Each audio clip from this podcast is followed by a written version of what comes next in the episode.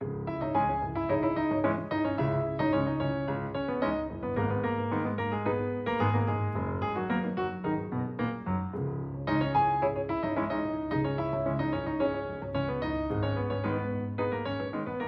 Ora, vivam muito bom dia. Mais uma edição especial do Geometria Variável. Continuamos a celebrar a centena de programas para fixar aquilo que nos interessa reter da semana que passou, com o Nuno Severino Teixeira e Carlos Coelho. Vamos dar as boas-vindas ao nosso convidado, o Dr. Bernardino Soares. Muito obrigada por ter vindo. Obrigado pelo convite. Uh, ora bem, é jurista de formação, foi deputado quase duas décadas, uma delas como líder parlamentar, foi presidente da Câmara de Louros dois mandatos, já não foi eleito para o terceiro, quer dizer, foi eleito, mas depois renunciou ao mandato como vereador e participou na eleição do novo secretário-geral do PCP, Paulo Raimundo, uma vez que é membro do Comitê Central do PCP, coisa que já não é pouco, mas não integra a Comissão Política do Comitê Central, o que significa que, enfim, era possível, mas muito dificilmente poderia suceder a Jerónimo de Sousa não fazendo parte da Comissão Política, não é? É uma observação perspicaz, de qualquer forma essa questão nunca esteve em cima da mesa, nem agora, nem noutros momentos. E eu acho que posso fazer aqui uma revelação, é que votei a favor. Era só. é uma brincadeira, foi eleito certo. por unanimidade. E estou muito contente com essa escolha, que me parece que vai trazer coisas boas para o PCP e para a vida política nacional. Já lá vamos a isso. Já passaram por essa cadeira onde está sentado José Ribeiro Castro e Adolfo Mosquita Nunes, em que olhamos para a direita, ou para as direitas, melhor dizendo. Hoje vamos olhar para o lado esquerdo, para as esquerdas, antes de irmos aos temas fortes da nossa edição, a reunião do G20, as incidências da guerra e os protestos contra o clima por cá. Mas, Dr. Bernardino Soares, se pudesse só escolher um problema à esquerda, ou mais concretamente mesmo no seu campo político, uh, no PCP, é a maioria absoluta do PS ou é a posição que agora até Paulo Raimundo reconhece que não foi muito bem compreendida pelos militantes do PCP e pelo eleitorado sobre a guerra? O maior problema é uh, haver menos força do PCP do que precisa para enfrentar uma política que é desastrosa para o, para o país. E por isso esta Conferência Nacional que, que decorreu no passado fim de semana visa o reforço, mas não um reforço apenas interno e virado para a nossa própria autossatisfação, mas sobretudo um reforço de intervenção. Uma das partes do lema dizia tomar a iniciativa. Hum. E é preciso, de facto, ir mais ainda aos problemas das pessoas, ao contacto com as pessoas e fazer do descontentamento uh, e da justa insatisfação por aí vai uh, uma, uma exigência de uma política diferente. E uhum. para isso nós precisamos de mais força. Esse é o principal problema. É não termos a força suficiente. Agora fala de uma política desastrosa. Este PS que está com maioria absoluta agora é muito diferente do PS que estava convosco quando uh, o PCP viabilizava a sua governação? Não é muito diferente. Vocês viabilizavam o desastre? Vamos lá ver. Nós tivemos uma situação absolutamente singular. Agora há quem eh, teorize muito a propósito do, do papel do PCP naquela altura, que foi determinante, como agora foi relembrado com, no, no, momento da saída do Jerónimo de Sousa, e que diga que foi desastroso para o PCP. Mas qual seria a alternativa? Permitir que continuasse o governo da direita a uma situação. Da, da direita aí refere-se a Passos Coelho, Passos Coelho e, e, e, e Paulo Portas, CDS, Sim. PSD CDS uhum. na altura, não é? É que às vezes também diz direita para o PS essa. e, portanto, era só para ficar Sim, clarificado. Não, não ponho o PS na direita, já a política que o PS faz, isso aí hum. não há grandes diferenças em relação uhum. às dos restantes. E, portanto, nessa altura nós tomamos a decisão que era acertada que é impedir o governo da direita. Aliás, na altura, o Presidente da República impôs a, tomada de posse de um governo que esteve 15 dias Sim. ou 3 semanas, depois foi chumbado um programa de governo, toda aquela novela absolutamente dispensável, mas era preciso impedir a entrada desse governo. E depois gerou-se uma situação em que foi possível conquistar quer a recuperação de coisas que tinham sido retiradas ou que tinham sido alteradas para pior no tempo da Troika e do governo PSD-CDS, quer outros avanços, como por exemplo no salário mínimo, que nunca se tinham visto nas últimas décadas e que aconteceram nos salários, nas uhum. reformas, muito por exigência do PCP.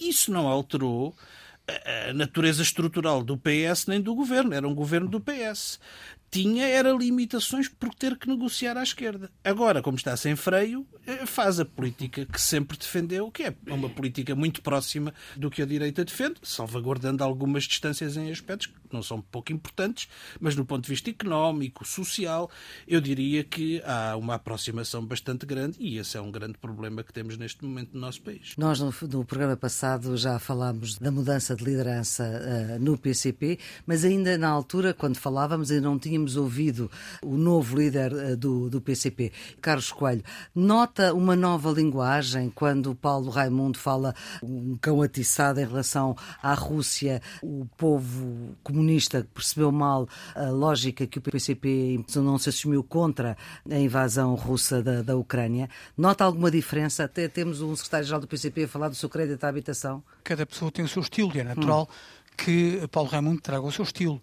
Agora, a questão de fundo é vai ele trazer uma alteração significativa na orientação política do PCP? Eu acho isso improvável, conhecendo o PCP como nós conhecemos, e não tenho nenhuma expectativa relativamente a isso. A alegoria do, do cão, cão atiçado não sei se é a melhor, porque de facto a Rússia tem se comportado como um cão raivoso os atentados brutais, as mortes, as torturas, as valas comuns, a destruição de infraestruturas civis, a perseguição de alvos civis em vez de alvos militares, a chuva de mísseis que caíram nesta semana. Portanto, tudo isto configura de facto a ideia de um, de um cão raivoso, uma postura na guerra dificilmente compreensível no século em que vivemos, e isso tem gerado e bem, a meu ver, a crítica mundial. A Rússia está cada vez mais isolada nos organismos internacionais. Vai o PCP alterar o seu discurso relativamente à Rússia e à Ucrânia? Hum. Não acho provável, embora siga a lógica. esta, esta quinta-feira, Arménio Carlos, no Jornal Público, dá uma entrevista em que diz exatamente isso. Eu acho que há muitos comunistas que estão insatisfeitos, sentem-se desconfortáveis com a posição ortodoxa que o PCP tomou relativamente à Rússia, dá a ideia que ainda há uma relação entre, entre a Rússia enquanto herdeira da URSS e o PCP. Não, não. Nós a semana passada não tínhamos ouvido para o Raimundo, agora já ouvimos. O, o, estilo é diferente, a idade também é diferente e naturalmente isso conta, mas do ponto de vista substantivo não me pareceu que houvesse nenhuma mudança importante ou substancial, nem mesmo relativamente à Ucrânia. Mas voltando à questão inicial, tal como não há em Portugal uma direita, mas várias direitas, também não há em Portugal uma esquerda, há várias esquerdas. Uhum a esquerda socialista, vamos dizer assim, a esquerda comunista e uma esquerda alternativa ou pós-materialista, enfim, o bloco de esquerda. O bloco de esquerda no momento pós-Troika, aquilo que estes três partidos consideravam ser o interesse nacional, não é? Que era não permitir um governo de direita pós-Troika, foi um momento muito corajoso, do meu ponto de vista, de todos os líderes desses partidos, ou seja, do Partido Socialista, do Partido Comunista e do próprio Bloco de Esquerda. Porquê? Porque superaram, ultrapassaram divergências políticas e ideológicas partidárias em função daquilo que consideravam, e profundas e históricas, em função daquilo que consideravam ser naquele momento o interesse nacional, que era um governo que pudesse praticar uma política contrária à que tinha sido praticada durante a Troika. E isso foi corajoso e originou a geringonça. Portanto, isto em termos de causas. No final deste processo, as consequências tiveram formas diferentes para cada um desses partidos, em certo sentido. O PS terá sido, enfim, também foi ajudado por alguns erros políticos dos outros partidos à esquerda, nomeadamente o chumbo do orçamento e outros, mas beneficiou dessa geringonça e isso deu-lhe a possibilidade de maioria absoluta. E hoje a situação é completamente diferente e o desafio das três esquerdas é muito diferente da unidade de há cinco ou seis anos atrás. E para mim parece-me que o PS naturalmente, é a sua governação em maioria absoluta. O Partido Comunista e o Bloco de Esquerda procurando, com a força que têm, que é reduzida e que no fundo é o eleitorado acabou por castigar. Em primeiro lugar, têm o desafio da competição à esquerda. Qual desses partidos lidera a esquerda à esquerda do Partido Socialista? São situações completamente diferentes daquelas que existiam há cinco ou seis anos atrás. Bernardino Soares eh, já conhecia Paulo Raimundo, tinha essa vantagem sobre todos nós.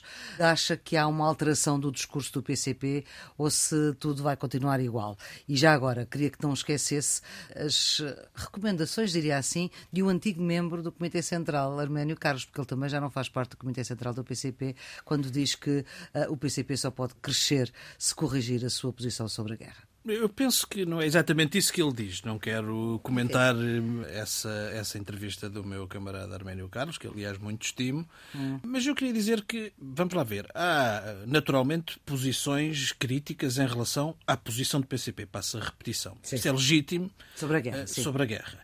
Mas o que há também é um debate sobre uma suposta posição do PCP que não é exatamente aquela que o PCP tomou, por muito criticável que seja a verdadeira. E, portanto, nunca houve. A verdadeira é não ter condenado a invasão. Não, não, isso não é verdade.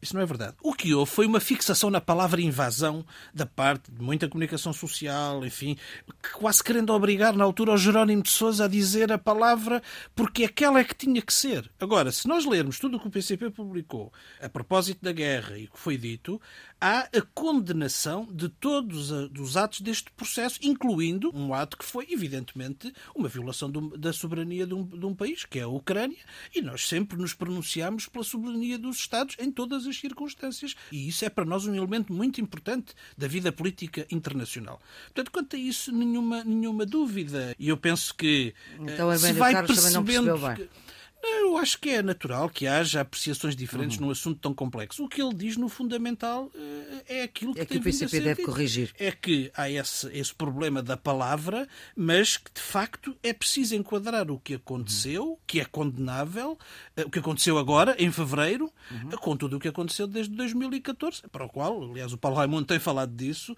o PCP tem vindo a alertar mesmo desde 2014. E Sim, há, há, aliás, elementos sobre isso. Quanto, quanto ao Partido Socialista, hum. e à situação que temos atualmente e à que tivemos antes.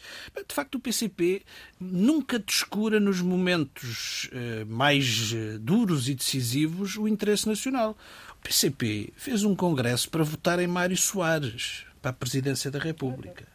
O PCP, antes do 25 de Abril, apoiou candidaturas presidenciais até de pessoas que vinham do próprio regime, porque isso correspondia, no momento, a uma oportunidade para debilitar o próprio regime. Portanto, nós temos, e depois mais tarde Humberto Temos uma hum. noção muito uh, rigorosa e corajosa, se posso dizer assim, sem isto ser elogio em causa própria, dos momentos que o país vive e da necessidade de, em certos momentos, tomar posições de grande coragem. Agora, o que acontece é que não há, eh, da parte do Partido Socialista, nenhuma disponibilidade para governar à esquerda. E a solução que se encontrou foi perdendo espaço de manobra. Porquê? Porque manter a obsessão com o déficit, manter uma série de linhas em relação à política laboral, designadamente não recuperando aquilo que a Troika tirou nos direitos dos trabalhadores, não investir o suficiente no Serviço Nacional uhum. de Saúde, eh, limitou muito o espaço para qualquer entendimento e o tal orçamento mais à esquerda de sempre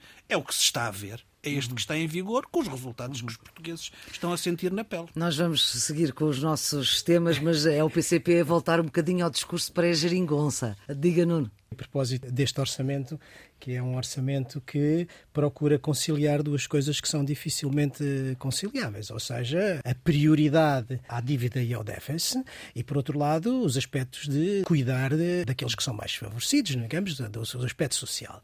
Agora, a crítica é à folga, é esta a expressão orçamental, para se acentuar o aspecto social e reduzir a tónica no déficit na dívida. Mas nós não nos podemos esquecer que estamos num período de grande incerteza do ponto de vista internacional. Nós não sabemos o que é que vai acontecer ainda do ponto de vista da inflação e do ponto de vista do comércio relativamente a bens essenciais e, portanto, essa folga é absolutamente necessária para poder responder a emergências que, do ponto de vista social, podem ser ainda muito mais difíceis que aquelas que temos hoje.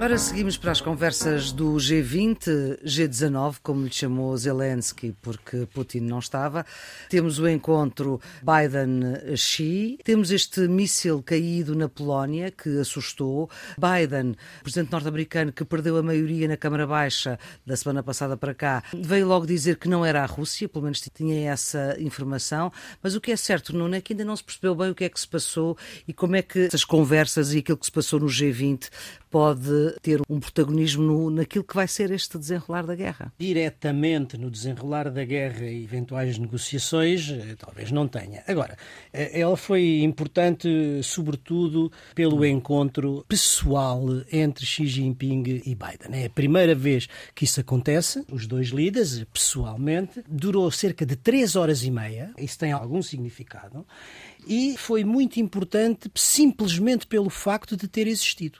Ou seja, de os dois líderes terem querido encontrar-se pessoalmente e estabelecer um diálogo naquilo que toda a gente sabe é uma rivalidade entre as duas, entre as duas grandes potências.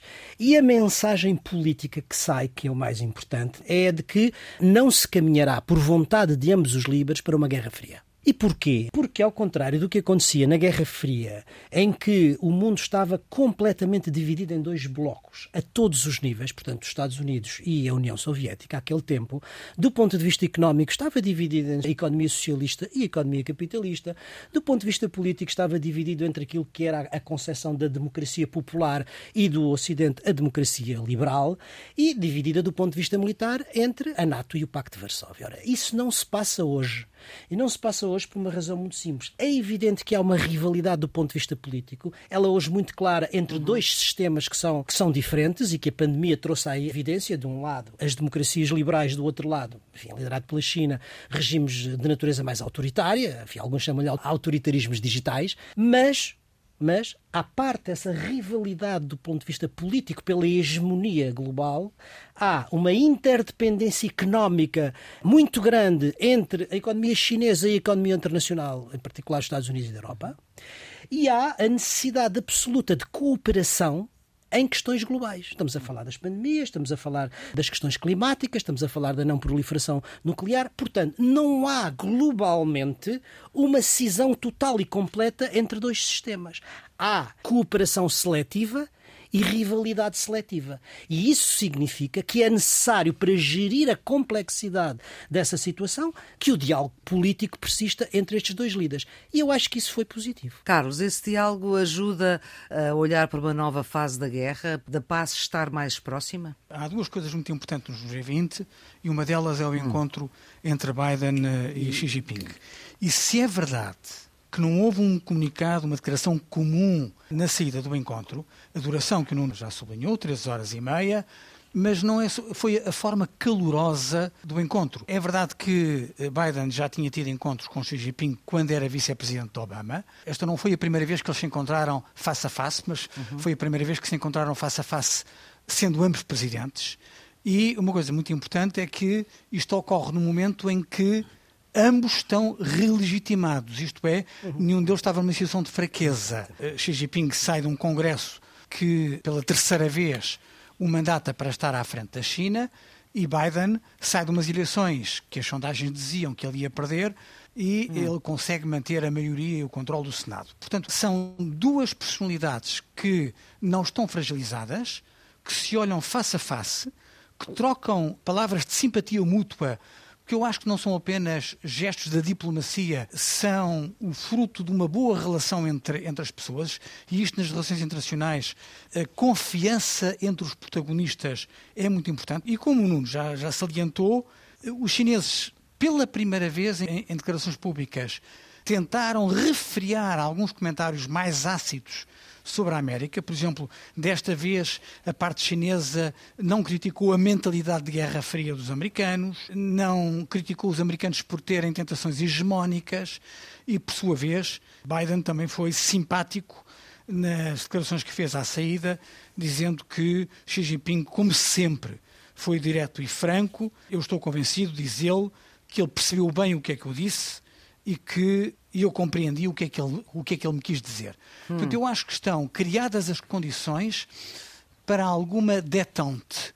Não há uh, aqui uma, uma conclusões objetivas, como disse, uhum. não há uma declaração comum, mas eu acho que se semearam pontos de uma melhor relação entre os Estados Unidos e a China. Vamos ver o que é que isso vai dar uh, no futuro. Hum. Há também declarações que valem o que valem. Há comentadores internacionais a dizer que nos corredores do G20 os chineses se queixaram de que a narrativa que os russos lhe venderam sobre a Ucrânia não era tão verdade quanto os russos queriam fazer passar.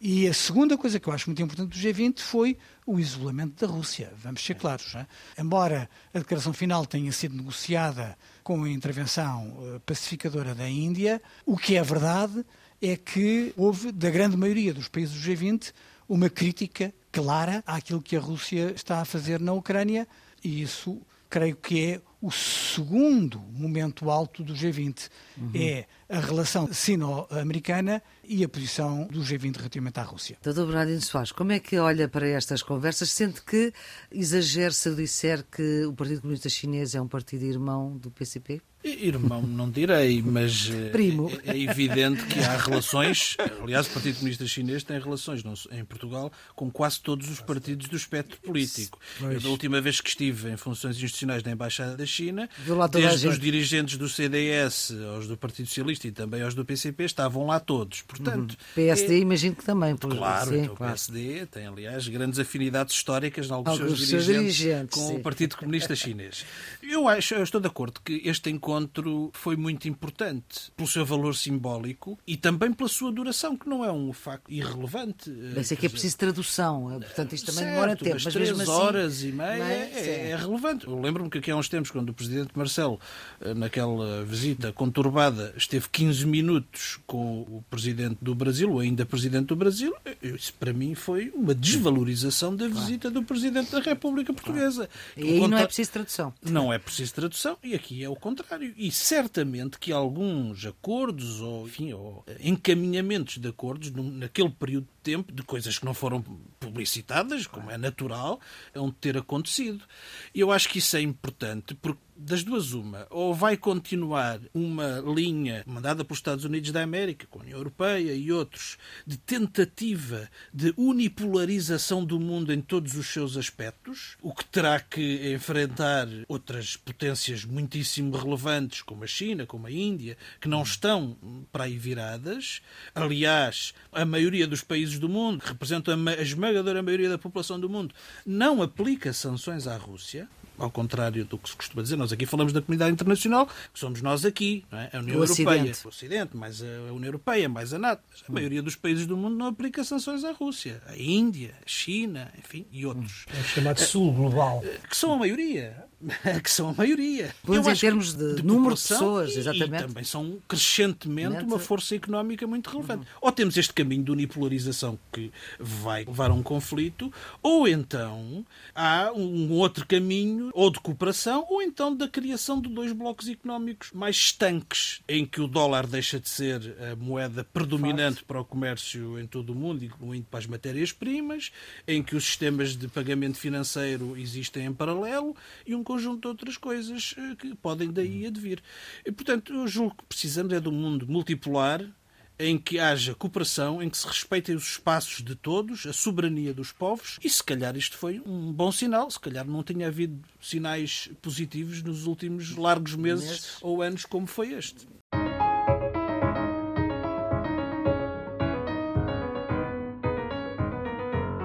Cá assistimos a uns protestos como há muito não se viam, com faculdades e liceus paralisados, com estudantes colados, literalmente colados ao chão, a exigirem a admissão de um ministro acusando-o de defender coisas que ele diz não defender, depois acabaram detidos pela polícia de choque. Isto enquanto decorria a COP27 no Egito. Dr. Bernardino Soares, como é que olhou para estes protestos que não são habituais eh, desta forma assim em Portugal. Não estamos habituados a isto. Eu acho que eles são de uma grande generosidade e mostram que há, nas camadas mais jovens, e não só, uma enorme preocupação com a questão do clima e com a questão da preservação do planeta, que é inteiramente justa e legítima. É evidente que eles partem de uma certa simplificação que não corresponde à totalidade das soluções para a resolução do problema. Não é possível hum. acabarmos com o fóssil até 2030, a não ser com grande convulsão económica e social. E, portanto, mas eu não estou com isto a desvalorizar as ações, que são muito generosas e com bons objetivos. Preciso... Depois também vimos fotografias dos despojos da ação, afinal, despejadas numa rua, sem nenhum tratamento, portanto também vimos isso, não é? Se fosse perguntar a cada um se estava disposto a abdicar daquilo que implica não ter combustíveis fósseis até 2030, se calhar as respostas iam ser, de alguma forma, surpreendentes ou até uhum. contraditórias. Mas o problema é real e é justo que haja atenção a ele e que haja protestos em relação a um ritmo demasiado lento das medidas nesse sentido. Agora, o que eu julgo que é decisivo nesta questão ambiental é que não se pode desligar a questão ambiental da questão do desenvolvimento da justiça social.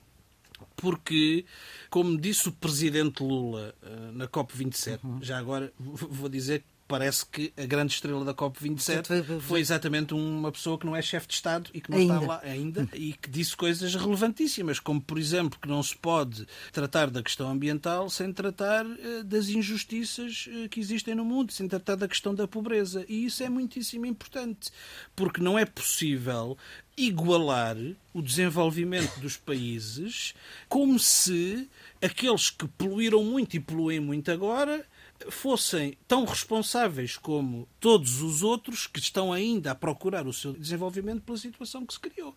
Portanto, é, é, muito importante que isso se ponha em perspectiva. Há uma responsabilidade global, mas é diferenciada. E, por outro lado, é muito importante que se tomem medidas para que não venhamos a ter, como já temos, o combate às alterações climáticas condicionado pelas estratégias do lucro de grandes grupos económicos. Por exemplo, no nosso país tivemos uma situação de seca, ainda temos, eh, nos últimos meses dramática, que decorreu das questões climatéricas, é evidente, mas decorreu também do facto das barragens que estão entregues a uma empresa privada terem descarregado, porque era vantajoso produzir energia a preços mais elevados a determinada altura, muito mais do que deviam ter descarregado das bacias e das albufeiras. Isto é um bom exemplo de como entregar a gestão dos recursos naturais à estratégia do lucro só pode dar mau resultado. E isso também tem que ser colocado em cima da mesa, não simplificando a questão que é bastante complexa. Não, não. Este protesto dos jovens, a reunião com o ministro, as detenções. É um movimento que não é um movimento nacional, é um movimento transnacional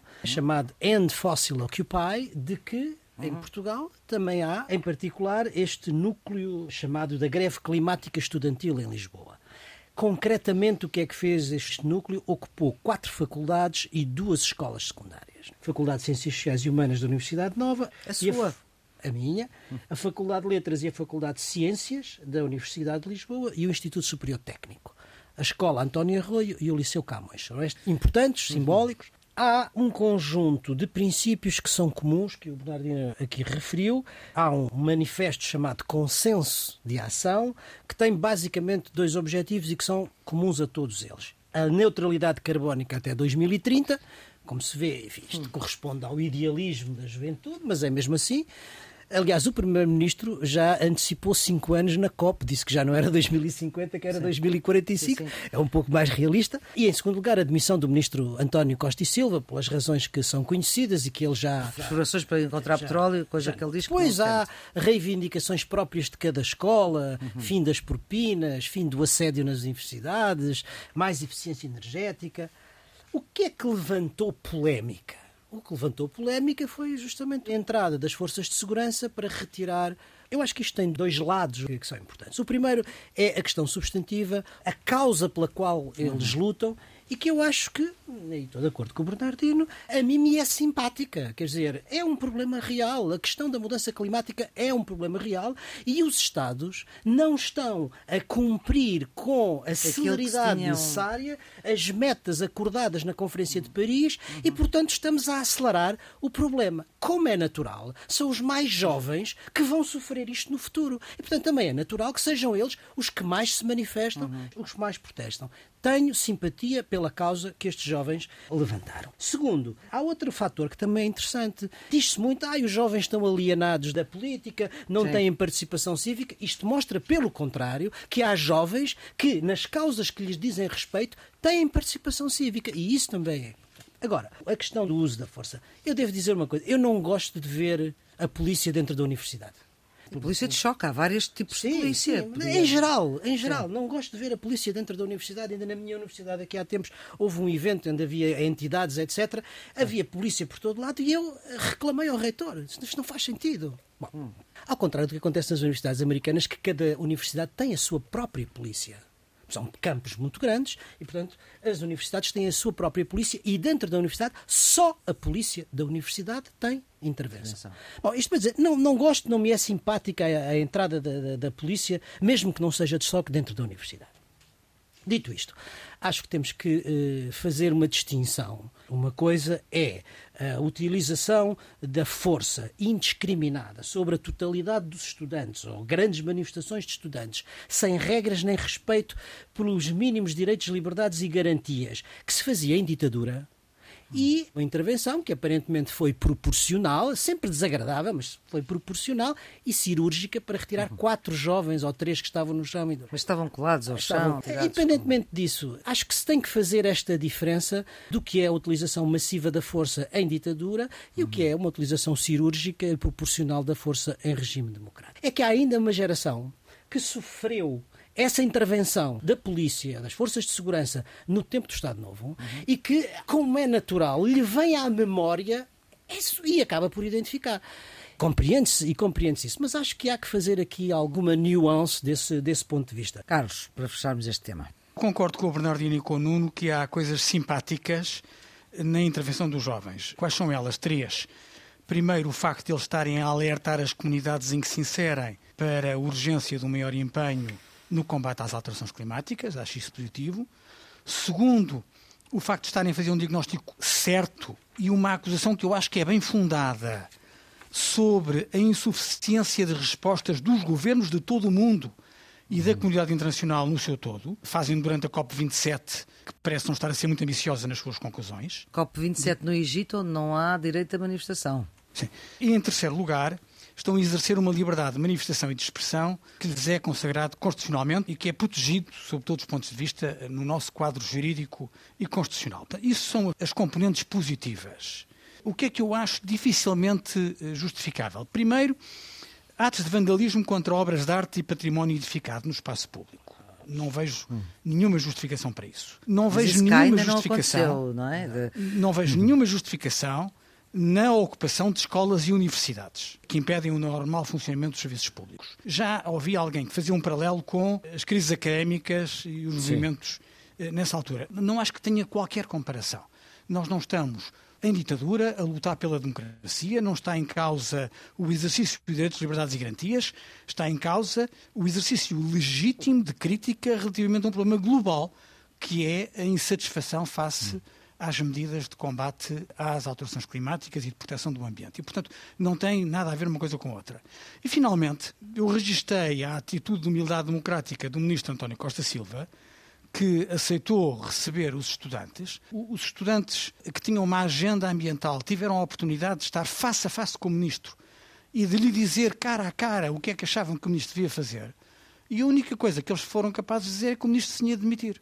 Quer dizer, tiveram uma oportunidade de dizer ao ministro o que é que ele devia fazer nas políticas públicas e a única coisa que lhe disseram é o senhor demita-se. Eu acho que isto é, é fraco, é, é, uma oportunidade perdida. É dar a ideia de que é a dimensão política do protesto que é mais relevante do que uhum. serem portadores de políticas substantivas, de soluções, de medidas, de propostas.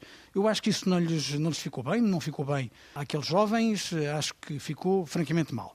Relativamente à intervenção policial, eu concordo exatamente com aquilo que o Nuno disse.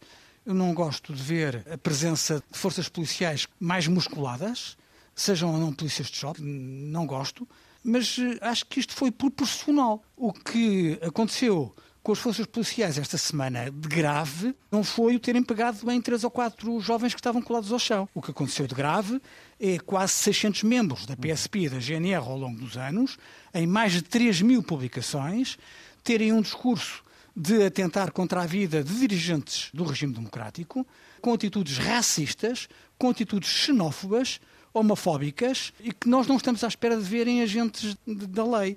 E aí um cumprimento ao Bernardino, eu vi a posição que o PCP tomou esta semana, que me parece correta, dizer o que é grave é que isto soube graças a uma investigação jornalística uhum. e não graças aos serviços de investigação do Estado. Quer dizer, o Ministro da Administração Interna decidiu bem pedir à Inspeção-Geral da Administração Interna que faça um inquérito, um inquérito mas, mas, isto devia ter sido antes. Isto, estas situações deviam ter sido detectadas pelos mecanismos de fiscalização do Estado relativamente às forças de segurança e não resultarem apenas uhum. porque houve um grupo de bons jornalistas de investigação que descobriram aquilo que parece uma conspiração antidemocrática dentro das forças de segurança, que eu acho que tem uma gravidade incrível. Uhum. Uh, espero que a investigação seja rápida, que apure responsabilidades e que quem não honra a farda que usa não o continua a usar. Isto para mim é clarinho, não, não, não tenho dúvidas nenhumas. Esta questão que o, que o Carlos agora referiu é, é, sem dúvida grave e importante. O PCP referiu esta questão que o Carlos está a dizer, mas também duas outras coisas. A primeira é que não podemos Tomar olhar para, exatamente, olhar para o resto das forças de segurança uhum. como se fosse este o padrão. E uma outra, para a qual temos vindo a alertar há muitos anos, e isto vale para as forças de segurança e também para as Forças Armadas é a questão dos critérios de seleção e das condições dadas quer aos agentes das Forças de Segurança, quer aos militares da GNR e das Forças Armadas, que evidentemente não são adequadas para a função que desempenham e aí, naturalmente, podem conduzir a fenómenos que não são aqueles que queremos na nossa democracia. Partilho inteiramente a preocupação sobre esta matéria, é uma coisa séria, e eh, não é específico de Portugal, isso existe transversalmente Exatamente. em vários outros países, nomeadamente na União Europeia, mas isto exige uma atenção muito especial dos responsáveis a dois níveis. Primeiro no recrutamento, Sim. depois na formação e, finalmente, na avaliação ao longo da carreira dos agentes e dos militares. Poderemos voltar a isto, porque isto é um, é um tema, tema, que forte, merece exatamente. uma reflexão séria. Graças a um consórcio eh, de jornalistas portugueses de investigação, liderados pelo jornalista Pedro Coelho, que vai ser o presidente da Comissão Organizadora do 5 Congresso de Jornalistas Portugueses.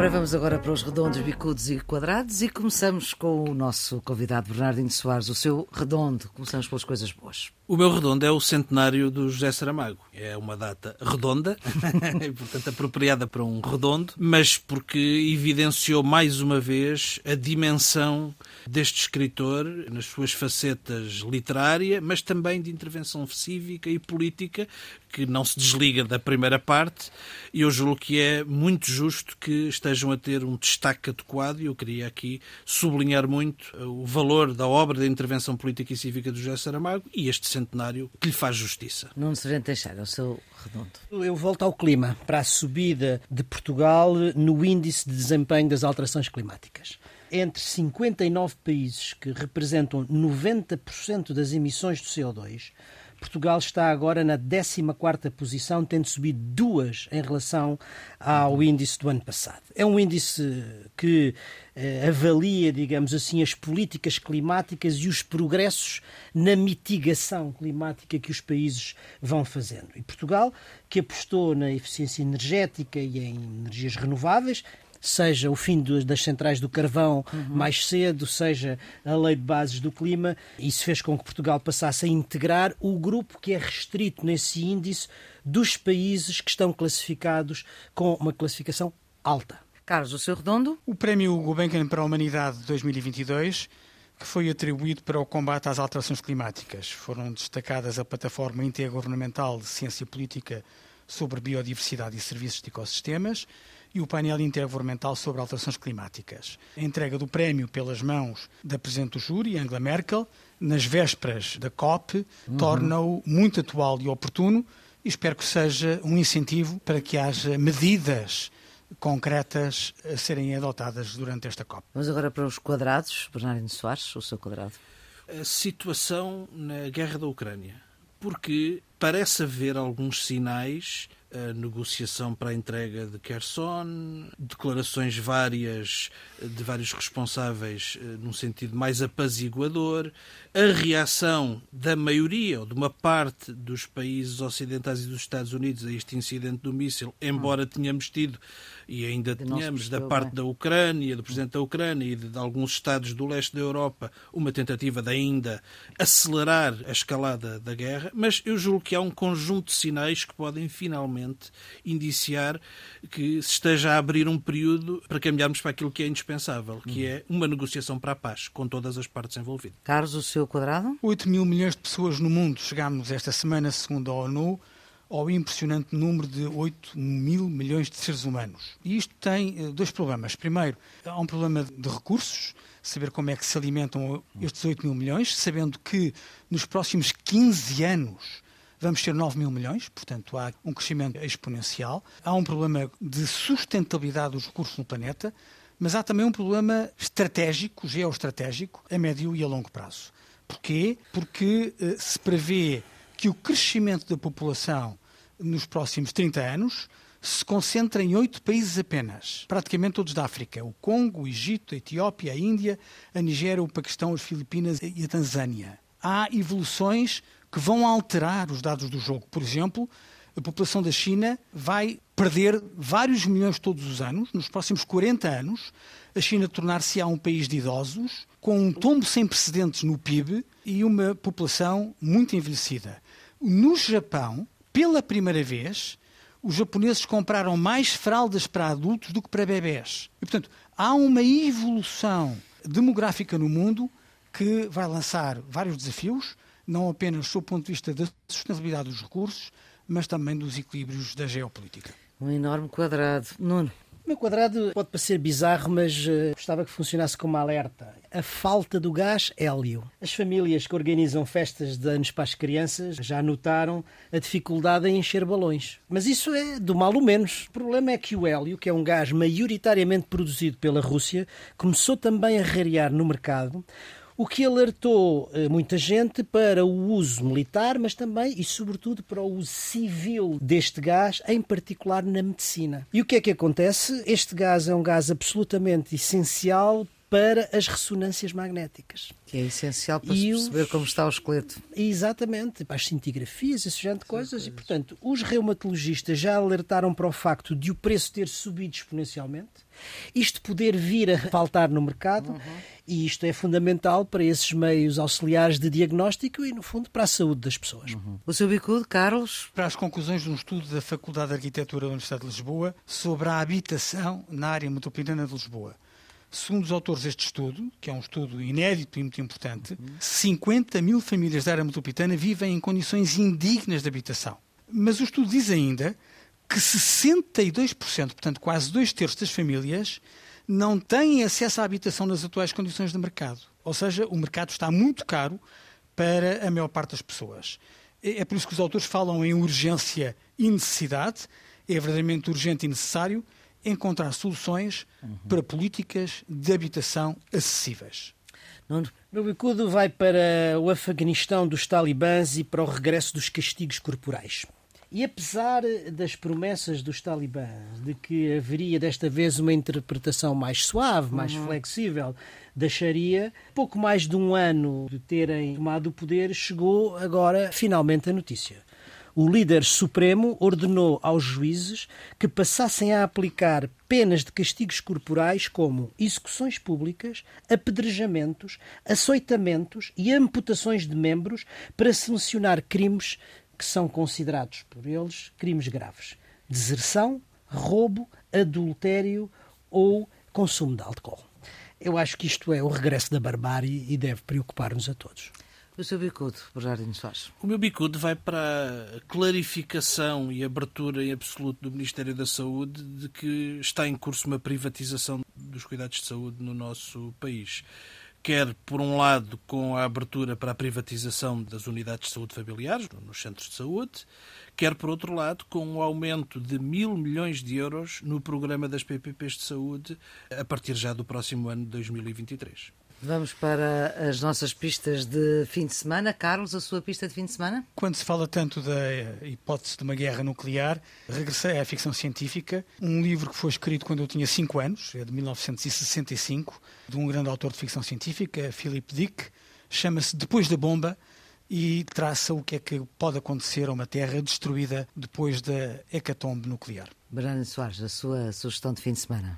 A minha sugestão é um livro do economista João Rodrigues, que se chama O Neoliberalismo Não é um Slogan, da tinta da China. É um relato fundamentado, feito por um académico da Faculdade de Economia da Universidade de Coimbra, um relato de como eh, se desenvolveu a teoria neoliberal na economia, como tomou conta dos meios académicos, se tornou predominante nos meios académicos e como também, a partir daí, conseguiu chegar aos meios políticos e aos decisores políticos e tornar-se hegemónica nos países ocidentais, como é o caso aqui de Portugal. E fechamos com uma sugestão do Nuno Severiano Teixeira. A minha sugestão uh, vai esta semana para a música e para o concerto de comemoração dos 30 anos de carreira dos Tabanca Jazz. Os Tabanca Jazz uh, são uma banda da Guiné-Bissau, que é basicamente essa. Onde nasceu. Sim, eu sou suspeito porque Sim. isto é a música da terra onde eu nasci.